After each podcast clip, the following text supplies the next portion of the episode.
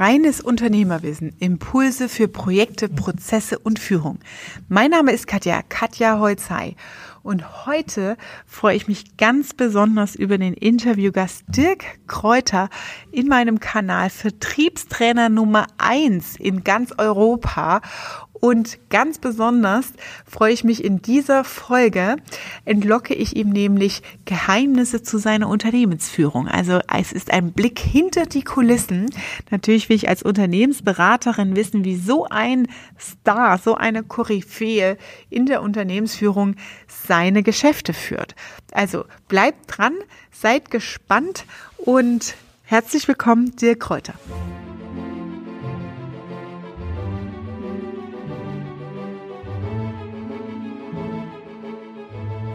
Ich freue mich, den Dirk Kräuter heute in meinem YouTube-Interview zu haben, denn Dirk Kräuter ist Europas bekanntester Verkaufstrainer, Verkäufer Nummer eins.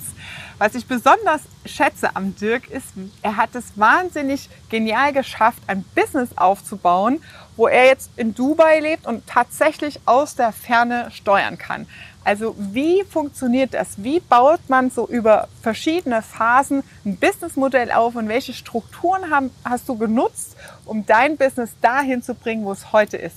Herzlich willkommen, Dirk. Ich freue mich unglaublich, dass du auf meinem Kanal zu Gast bist. Katja, herzlichen Dank für die Einladung. Ich freue mich sehr. Dankeschön. Magst du noch was ergänzen, was zu Alles dir gut. sagen, Ich glaube, der? Rest, der kommt jetzt gleich. Okay, Ja. sehr schön. Also meine Einstiegsfrage ist, kannst du beschreiben, ob deine Unternehmensentwicklung bestimmte Phasen durchlaufen hat? Und wenn ja, wie viele Phasen waren das oder wie lässt sich das ja, beschreiben? Genau. Ähm, ja, die, die erste Phase war selbstständig ohne Mitarbeiter. So, das ist ähm, One-Man-Show, alles selber machen. Das war aber nicht lang. Dann kam die zweite Phase selbstständig mit Angestellten. Ähm, das begann dann, die erste Person, die ich eingestellt habe, war dann ein Assistent, der später auch mein Büroleiter dann war und der heute noch bei mir ist. Also ich glaube, Ah. 17, 18 Jahre jetzt bei mir ist. Ähm, und dann haben wir, dann haben wir Praktikanten gehabt und so. Aber wir waren drei, vier Leute. Bis das irgendwann ein Praktikant gesagt hat, du, was du da machst, das kann ich auch. Oh, So, also es war sehr forsch. Und es gab an der Stelle auch nur zwei Möglichkeiten. Entweder er geht sofort, weil er sonst viel zu viel Know-how mitnimmt. Oder ich bilde ihn aus und stelle ihn an. Und dann war es Plan B. Das heißt, er ist ausgebildet worden von mir, angestellt und er war dann die erste ähm, angestellte Trainer in meinem Team und damit auch der erste Mitarbeiter, der eine eigene Wertschöpfung gemacht hat. gebracht hat, okay. Weil sonst war ich ja selbst und ständig. Ja. Nur ich habe Umsätze generiert, weil ich Vorträge gehalten habe, gecoacht habe oder Seminare gemacht. Jetzt, jetzt mit dem angestellten Trainer kam ein weiteres Einkommen rein, kamen weitere Umsätze rein. So, und da war dann der erste Ansatz, okay, ich skaliere das hoch. Ähm, einen zweiten eingestellten, einen dritten eingestellten, in der Spitze vier angestellte Trainer. Hier, okay. Ja, dann auch noch Telesales. Also wir waren dann in der Spitze mal so elf Mitarbeiter. Das war immer noch kein Unternehmertum, sondern es war immer noch selbstständig mit Angestellten. Ich unterteile das sehr, sehr stark. Ein Selbstständiger mit Angestellten ist noch weit entfernt von einem Unternehmer. Ja. Also ist die zweite Stufe, die war sehr lang.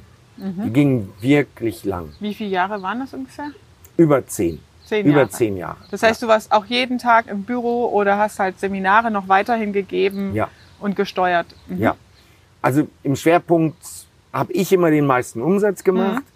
Ähm, wenn wir uns das Ranking angeguckt haben, ich war immer noch der Hauptumsatzträger.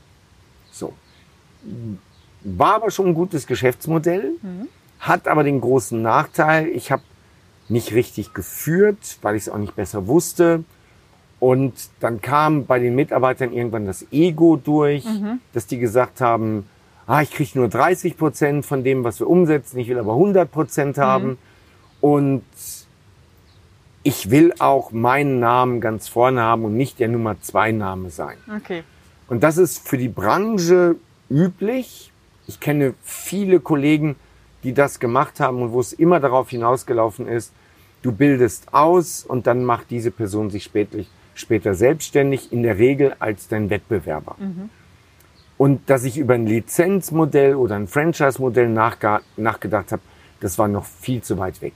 Ah, das So, das wäre, das wäre ein Lösungsansatz gewesen. Gewesen, Nicht die mhm. Lösung, aber zumindest ein Ansatz gewesen. Dann, also da war, da war auch viel Frustration bei in dieser Phase. Dann, Mhm. logisch, wenn du deine, deine Ressourcen als Wettbewerber dann hast. Also Genau. ich, ich meine, in der Unternehmensberatung ist es ähnlich, ne? genau, ja. Trainer auch. Aber ja, klar. Dann begann es damit, die, die Produkte anders aufzustellen. Also nicht nur Seminare, also nicht nur Zeit gegen Geld tauschen. Das war immer das Prinzip. Ähm, ich halte einen Vortrag, tausche Zeit gegen Geld. Ich mache ein Seminar und so weiter, sondern jetzt ging es auch darum, zum Beispiel DVD-Boxen zu verkaufen, DVD-Kurse, Bücher, Hörbücher. So, das war so die Zeit vor der eigentlichen Di Digitalisierung. Das heißt, du hast andere Medien und Kanäle dann Genau, genutzt. Wann ja. war das ungefähr? 90er? 2000? Nein, das war, nein, nein, nein, nein. Das ging los, also wirklich große DVD-Boxen 2011, 2012. Mhm. Ging das damit los. Die Boxen kosteten damals 500, 700 Euro. Waren auch jeden Euro wert. Mhm. Ja. Okay. Ähm, dann haben wir das Geschäftsmodell geändert und zwar erst vor dreieinhalb Jahren. Nämlich, wir haben immer wieder probiert, offene Seminare auch zu starten, haben den Entschluss, es konsequent zu machen, 2011 getroffen und 2012 haben wir dann angefangen, offene Seminare konsequent zu machen. Und einfach nicht auf die Kosten zu achten, sondern zwei Jahre lang, wir gucken, was passiert. Wir ziehen das durch, komme, was wolle. Wie groß waren die? Wie viele Teilnehmer hattest du da? Oh, das erste war dann so 240 Teilnehmer. Und im zweiten Jahr waren es dann so um die 600, 700 Teilnehmer. Das war schon, das war schon klasse. Ähm, und das war ja dann erst nur so die Kennenlernphase des Seminars. Und dann kamen die Folgeseminare. Die waren dann natürlich kleiner. Die waren dann 40, 50, 80 Teilnehmer. Das haben wir immer weiter hochgebracht, bis dass wir dann mal bei 2000 Teilnehmer waren in dem Seminar. Ähm, das hat gut funktioniert. Und dann kam der nächste Hebel. Also die, die einzelnen Hebel sind selbstständig ohne Mitarbeiter, selbstständig Mitarbeiter. Mitarbeiter mit Wertschöpfung. Ja. Nächster Hebel, dritte Stufe. Vierte Stufe war, unabhängig von den Mitarbeitern Produkte zu verkaufen. Fünfte Stufe war dann die offenen Seminare. Und die sechste Stufe war erst vor dreieinhalb Jahren, nämlich das Online-Marketing. Im Online-Marketing ging es darum, dann über Social-Media-Kanäle wie Facebook, Instagram, YouTube, ähm, Podcast, Menschen zu erreichen, die dann in die offenen Seminare kamen. Und da, da war dann der absolute Game Changer, weil ähm, vorher waren wir irgendwie bei 10.000 Teilnehmern im Jahr und dann ging das hoch auf 40.000 und mehr. Ja. Wahnsinn. Und jetzt sind wir in der siebten Stufe. Die siebte Stufe ist, dass wir dieses Jahr genauso viel digitalen Umsatz machen wie Offline-Umsatz. Wow. So, und zwar in erster Linie über Online-Seminare, Online-Weiterbildung, ähm, die ganz normal übers Internet beworben werden.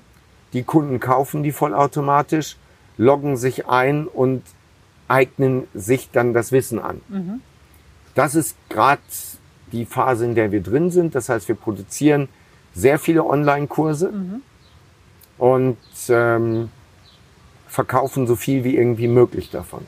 Das funktioniert gut. Wahnsinn. Unglaublich, was du da aufgezogen hast. Wahnsinn.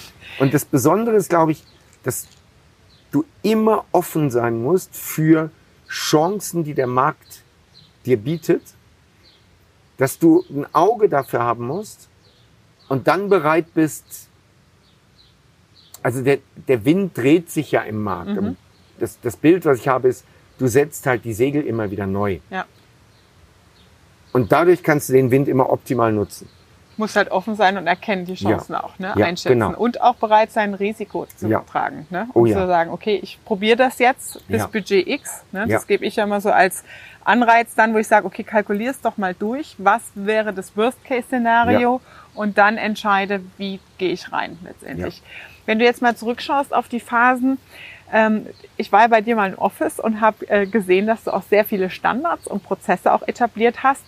Wie kannst du das beschreiben über die verschiedenen Phasen? Wann hast du angefangen, dich mit Strukturen, Prozessen auseinanderzusetzen? Und wie hast du die etabliert letztendlich im Team? Ab dem ersten Mitarbeiter. Ähm, das war damals viel Geld, weil der wollte direkt viel Geld haben, für meine Verhältnisse viel Geld. Er war es, er war es, er ist es auch wert.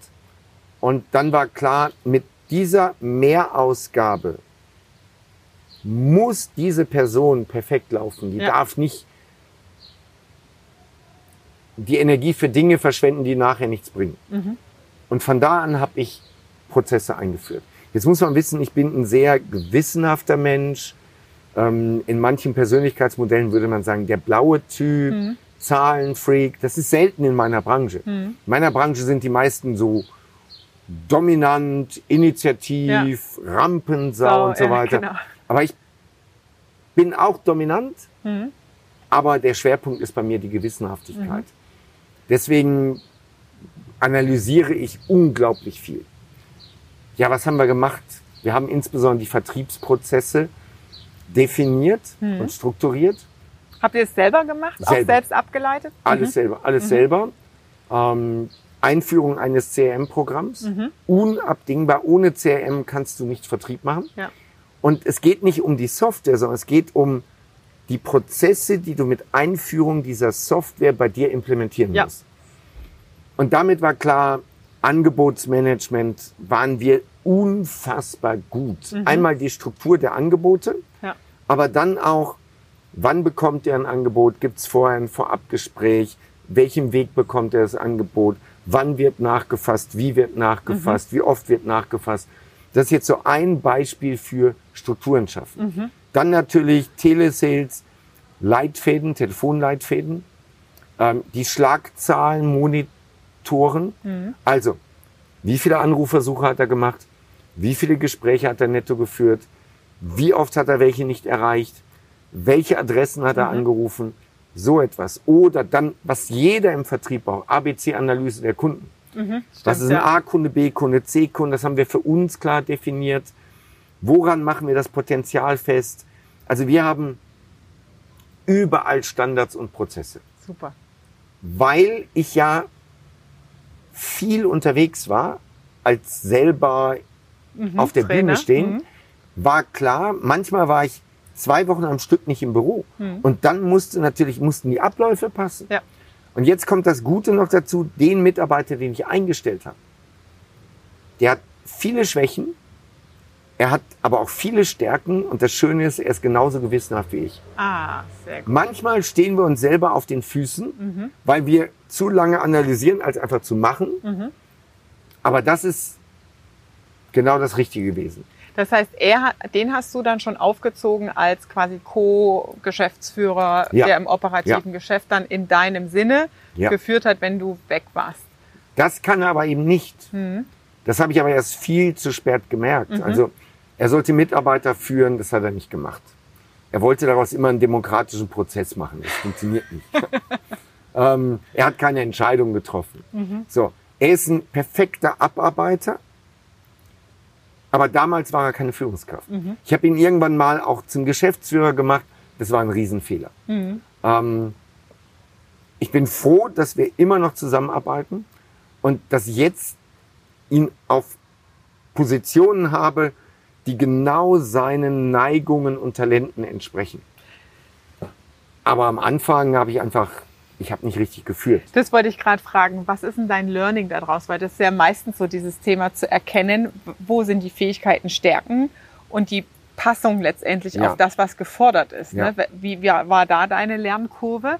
Weil üblicherweise stellen die Menschen Leute ein, weil sie sagen, ich brauche jemanden und ja, der, der Ja. sieht ganz vernünftig aus. Aber das heißt noch lange nicht, dass die Anforderungen, die notwendig sind, wirklich erfüllt werden können, wie in dem Beispiel. Also der größte Fehler im Bereich Führung ist, nicht ordentlich im Recruiting zu sein. Es ist mit Abstand der größte Fehler. Also ich behaupte, 90 Prozent ist die richtige Auswahl des Kandidaten. Und 10 Prozent ist nachher, wie führst du den? Das sind 10 Prozent. Aber du musst die richtige Person auswählen. Und ich habe am Anfang alles falsch gemacht. Ich habe auch Seminare besucht zum Thema Führung und Recruiting. Aber wenn du es hörst, ist es eine Sache. Dann hast du es immer noch nicht verstanden. Und selbst wenn du meinst, du hast es verstanden, dann hast du es immer noch nicht umgesetzt. Ich habe Menschen eingestellt, weil sie mir sympathisch waren. Als Mann Ähnlichkeitsfalle. Ähnlichkeitsfalle, aber auch, ähm, was weiß ich, da saß da eine attraktive Frau und die mit den Augen geklimpert hast, und dann hast du natürlich gesagt, komm, stell Nee, dich echt ein. jetzt? Natürlich. Ach was. Alles passiert, alles passiert. Alleine das Recruiting gemacht, alleine eingestellt. So, das am Anfang. Dann haben wir das aber relativ schnell gedreht. Also wir haben vor zehn Jahren angefangen, dass es die Grundregel gab, es wird nicht mehr alleine ein Vorstellungsgespräch geführt. Also wirklich der Prozess, das ist einer der wichtigsten Prozesse, das Sichten der Bewerb fängt ganz vorne an. Anforderungsprofil. Ja. Was brauchen wir? Dann daraus die Stellenbeschreibung. Aus der Stellenbeschreibung die Anzeige. Dann das Screening der Bewerbung. Dann das Telefoninterview. Dann das Vorstellungsgespräch mit Rollenspielen. Dann der Probearbeitstag. Dann gegebenenfalls ein Praktikum für Quereinsteiger, aber eben dann auch der Arbeitsvertrag und der Start und das Onboarding. Das ist die Phase von, oh, wir brauchen jemanden, bis Ende der Probezeit dieser Person. Er. Das ist Recruiting und Onboarding. Und das haben wir heute perfektioniert. Und heute geht niemals ein Mitarbeiter alleine in ein Vorstellungsgespräch. Niemals. Wir sind immer zu dritt. Und es ist immer eine Frau dabei. Das ist wichtig. Ich wollte gerade sagen, ist beim AGG ja auch empfehlenswert, ne? Ja. Allgemeines Gleichstellungsgesetz, ne? Dass du halt wirklich unterschiedliche Leute als Zeugen im Falle Ja. eines Rechtsstreiks hast, ne? Also da auch nie alleine. Ja. auf jeden Fall. Macht ihr auch Persönlichkeitstests? Nein. Also das eine ist ja die Fähigkeiten Mhm. anhand der Sachebene oder Fachfunktion abzuleiten. Was sind die Anforderungen? Und das andere ist halt, wie passt der ins Team? Was ist das für ein Typ, ne? DISC-Modell als Beispiel. Macht ihr nicht. Nein, weil ich behaupte, wenn ich weiß, was die Anforderungen sind, manipuliere ich dir den Test so, wie du ihn haben willst. Also wenn ich die Stellenanzeige sehe, dann weiß ich ja schon, die suchen einen Dominanten, die suchen einen gewissenhaften, die was auch immer. Wenn sich jemand auskennt damit. Wenn ja. sich jemand auskennt, Ja. ja. Also ich, ich muss sagen, ich habe mal einen Test bei der Bundeswehr gemacht. Mhm. Und da gab es irgendwie zehn Seiten, die du durch. Und du hast irgendwie dann ein Muster erkannt. Auf jeder Seite waren die gleichen Fragen, nur in einer anderen Reihenfolge. Ja, so. Und anders formuliert. Und dann wusste ich genau, was ich erreichen wollte und habe das dann ausgespielt. Ja, und habe dann anschließend das Ergebnis gehabt, was ich haben wollte. Und deswegen sage ich, wenn ich das erkenne, dann erkennen Profis das auch. auch, ja. Und dann nutzen wir lieber andere Dinge, wie zum Beispiel der Auswahl eines Verkäufers, dass wir die Rollenspiele haben. Das sind in der Regel drei bis vier Rollenspiele. Und da bin ich super erfahren. Wobei ich bin heute bei den Vorstellungsgesprächen nicht dabei. Ja. Das machen nur meine Mitarbeiter. Ähm, dann hast du den Probearbeitstag. Der Probearbeitstag ist ein Assessment Center. Ja. Auch wenn der Mitarbeiter es nicht so wahrnimmt, aber er ist vom ersten bis zur letzten Minute unter Beobachtung. Das ist ein AC. Und, die Leute sind auch gebrieft, die dann involviert Ja. sind an dem Tag. Ne? Ja. Und natürlich, wenn der dann in die Schlussrunde kommt, dann laufen die Führungskräfte rum und sagen, so, Katja, der war jetzt eine halbe Stunde bei dir, erzähl mal. Mhm. Und dann sagst du, der hat mich das, das und das gefragt. Und das stellt kein A-Mitarbeiter Mitarbeiter Mhm. diese Fragen. Und dann ist das Ende an der Stelle. Mhm. So, das ist, das ist ganz Da spannend. kriegst du es halt richtig gut raus. Dann. Ja, weil die, Die Top-Leute wollen andere Top-Leute in ihrem Umfeld. Und wenn jetzt ein Durchschnittsmensch kommt, erkennen sie den sofort. Und dann warnen sie und sagen, das ist ein Durchschnitts, das ist ein B-. Vorsicht. Okay. Sehr cool. Wahnsinn. Also das sind einige unserer Prozesse. Wir haben natürlich, meine Expertise ist Vertrieb. Wir haben insbesondere im Vertrieb unglaublich viele Prozesse optimiert. Wenn du jetzt mal sagst, du hast eben auch schon beschrieben, du hast die Kennzahlen zwischendrin, ne, mit der Abschlussquote und Erreichbarkeit und so weiter. Ähm, wie sieht denn, oder sah damals zumindest, jetzt bist du ja wieder in einer anderen Stufe, der Steuerungsmechanismus da aus? Ne? Weil das ist ja die Grundlage, die Prozesse klar zu haben und anhand derer steuerst du dann von außen letztendlich. Ne? Wie hast du das gemacht? Habt ihr das visualisiert gehabt in irgendeiner Form? War das gleich digital mit Excel-Tabellen oder wie, wie, wie oft habt ihr das auch durchgesprochen? Also welche Gremienstruktur, sage ich mal in Anführungsstrichen, habt ihr dann etabliert? Ne? Weil du bist ja dann als Geschäftsführer oben, hast Angestellte, hast einen Assistent noch dazu, dein Führungsteam und unten dann halt nochmal die Gesamtmitarbeitermannschaft. Wie organisiert ihr das? In welchen Abstufungsprozessen oder? Ich, ich nehme mal die heutige Ist-Situation. Ich glaube, das passt gut. Ja, ich lebe in Dubai und fliege für die Dinge, die kein anderer machen kann, dann nach Europa. Das heißt in erster Linie Vorträge und Seminare. Weil alles andere können andere auch machen. Online-Kurse nehme ich in Dubai auf. Dafür muss ich nicht reisen. Ähm, manchmal gibt es Pressetermine, da muss ich auch dahin. Aber normalerweise machen das alles meine Mitarbeiter. So, also ich in Dubai, dann habe ich ähm, mehrere Firmen und die beiden operativen Firmen, die ich habe, da gibt es eine Geschäftsführerin. Die ist seit acht Jahren im Unternehmen, die kenne ich gut. Ähm, die kennt meine Werte, ich kenne ihre Werte und darüber läuft das gut. Hast du sie auch ausgebildet und qualifiziert zu der Position oder war die vorher schon fertig? Nein, Angestellte die ist, Geschäftsführerin. Das ist ganz spannend. Die ist 30. Also kann man sich jetzt gut vorstellen, sie ist mit 22 ins Unternehmen gekommen, ähm, dass die nicht fertig war. Sie hat ein Studium, ähm, sie hat einen Diplomabschluss, theoretisch alles ja, aber die Theorie aus dem Studium und, und wenn du dann in der freien Wirtschaft bist, das ist was anderes. Absolut. Also ja, ausgebildet, ausgebildet, ja. Plus an den Schlüsselpositionen sind auch Mitarbeiter, die schon lange im Unternehmen sind. Zum Beispiel gibt es eine Leiterin des Social Media Teams, die ist seit zehn Jahren dabei, ähm, hat Führungsverantwortung für fünf Mitarbeiter, das ist jetzt nicht so viel, fünf direkte und dann noch fünf Freelancer. So, also ist schon eine Führungsspanne von zehn Leuten. Das Hat ist die auch grenzwertig. das Affiliate-Programm? Nein, das Nein, ist woanders. anders. Okay. Genau. Das ist der Mitarbeiter, der, der jetzt seit so vielen Jahren bei mir ist.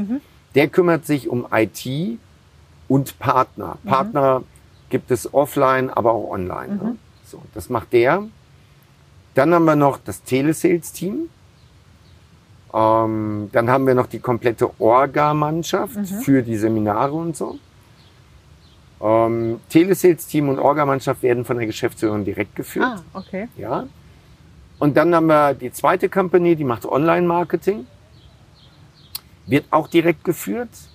Aber es gibt zum Beispiel eine Führungskraft für Personal und eine für Organisation. So, ähm, das sind die Strukturen. Und normal, es steht und fällt damit, die richtigen Leute auszusuchen. Die müssen zu deiner Kultur passen, zu deinem Stil passen. Die müssen die Ziele verinnerlicht haben. Die dürfen nicht auf einem Ego-Trip sein. Und die müssen an das glauben, an das ich glaube. Was, was ihr ja auch habt, ist das äh, Strategie-Meeting einmal im Jahr. Ja. Ne? Das heißt, die Frage ist dann, wie koordiniert ihr euch operativ? Also das eine ist auf höchster Ebene, einmal im Jahr, wirklich das Thema Wertegerüst. Ne? Wo wollen wir hin? Was ist der Fahrplan? Was wollen wir erreichen im nächsten Geschäftsjahr? Ne? Und dann runtergebrochen, Gibt es irgendwas, wo ihr sagt, monatlich haben wir einen Call alle zusammen, wo jetzt auch so Beschlüsse gefasst werden oder die Auswertung macht ihr immer direkt nach den Seminaren, glaube ich, auf Basis der Kennzahlen. aber auch so, wo Entscheidungen und Handlungen abgeleitet werden, zu sagen, okay, das und das machen wir jetzt nicht mehr oder wir nehmen keine Co-Trainer mehr rein oder oder. Ne? Ja. Das sind ja Dinge, die wahrscheinlich auch unterjährig passieren. Ja. Wie, wie seid ihr da organisiert? Ähm, alles, was Social Media angeht, da haben wir einmal in der Woche einen Jour fix. Den machen wir als Zoom-Call. Das geht von überall auf diesem Planeten mhm. aus. Ähm, da habe ich dann Social Media Team und da treffen wir alle Entscheidungen. Mhm. Also jede Woche neu, wo stehen wir, wo wollen wir hin, so. Die großen Weichen werden in diesem Jahresmeeting mhm. gestellt, aber Social Media kannst du nie länger als drei Monate voraussehen. Nie. Stimmt, ja. ähm, also wir haben jetzt seit zwei Wochen einen neuen Streaming-Kanal entdeckt, den wir vorher gar nicht auf dem Schirm hatten. Und du kannst jetzt nicht sagen, okay, äh, wir planen für ein Jahr im Voraus. Nein, wir haben den jetzt entdeckt. Oder Mark Zuckerberg verändert den, den Algorithmus. Dann kannst du nicht sagen, ja, wir haben auf ein Jahr geplant, sondern jetzt musst du sofort handeln. Das heißt, maximale Vorlaufzeit sind drei Monate. Mhm. Das große Bild, the big picture, ist einmal im Jahr. Mhm. Zoom-Call als Meeting-Kultur. Ähm, Telesales, einmal in der Woche gibt's einen Kickoff mhm. mit den Telesales, was ich selber mache. Da haben sie dann den direkten Zugang zu mir. Ähm, dann haben wir das einwöchige Strategie-Meeting im Sommer, mhm. wo wir die Strategie fürs Folgejahr definieren. Einschließlich Ziele dann auch? Einschließlich Ziele. Ja. Ähm, wobei die, der, das Spannende ist, 70 Prozent der Arbeit läuft vor dem Meeting. Mhm vor dem Meeting die alten Protokolle durchgehen, abgleichen, was haben wir gemacht, was haben wir nicht gemacht, mhm. wo sind die Resultate, die Zahlen aufbereiten für die, fürs Team. 70 Prozent der Arbeit läuft vorher. Mhm. Und dann 30 Prozent noch bei dem Meeting. Klar. Und danach geht sofort in die Umsetzung. Wir sind unter anderem so erfolgreich, weil unsere Umsetzungsgeschwindigkeit so enorm ist. Mhm. Von außen betrachtet sagen alle, sie kennen kein Unternehmen, was so eine Umsetzungsgeschwindigkeit hat. Ähm, von innen betrachtet sage ich, das geht alles noch viel schneller. Das geht Klar, alles noch logisch, viel schneller. große Ziele. Ne? Ich glaube, das sagt jeder, jeder Chef sagt, mhm, äh, das geht, da geht noch, noch mehr. Schneller. Ja. Und jetzt habe ich noch zwei Tipps für euch.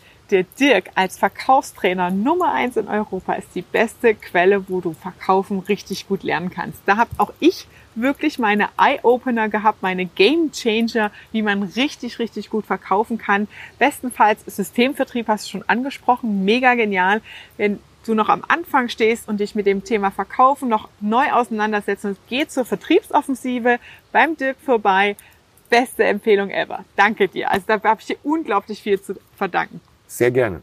So, und wenn du sagst, Mensch, Dirk, du hast Systeme geschaffen, du hast die Prozesse geschaffen, du hast KPIs, du hast ähm, ein System fürs Recruiting, du hast ein System für den Vertrieb. Systeme, Prozesse, Projekte, das ist die Katja.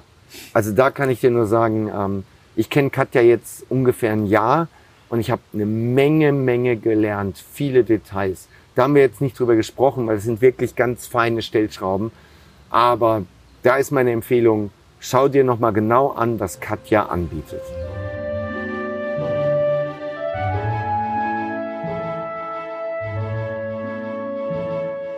Das war deine Dosis reines Unternehmerwissen für heute. Ich freue mich auch, wenn du beim nächsten Mal wieder dabei bist und wenn du konkrete Fragen hast zu deiner unternehmerischen Situation und daraus jetzt Kenntnisse aus dieser Folge gewonnen hast, dann schau in die Shownotes, nutze die Gelegenheit, mich auch im Live-Webinar zu erleben und ähm, ich freue mich, dich da zu sehen und deine individuellen unternehmerischen Fragen beantworten zu können.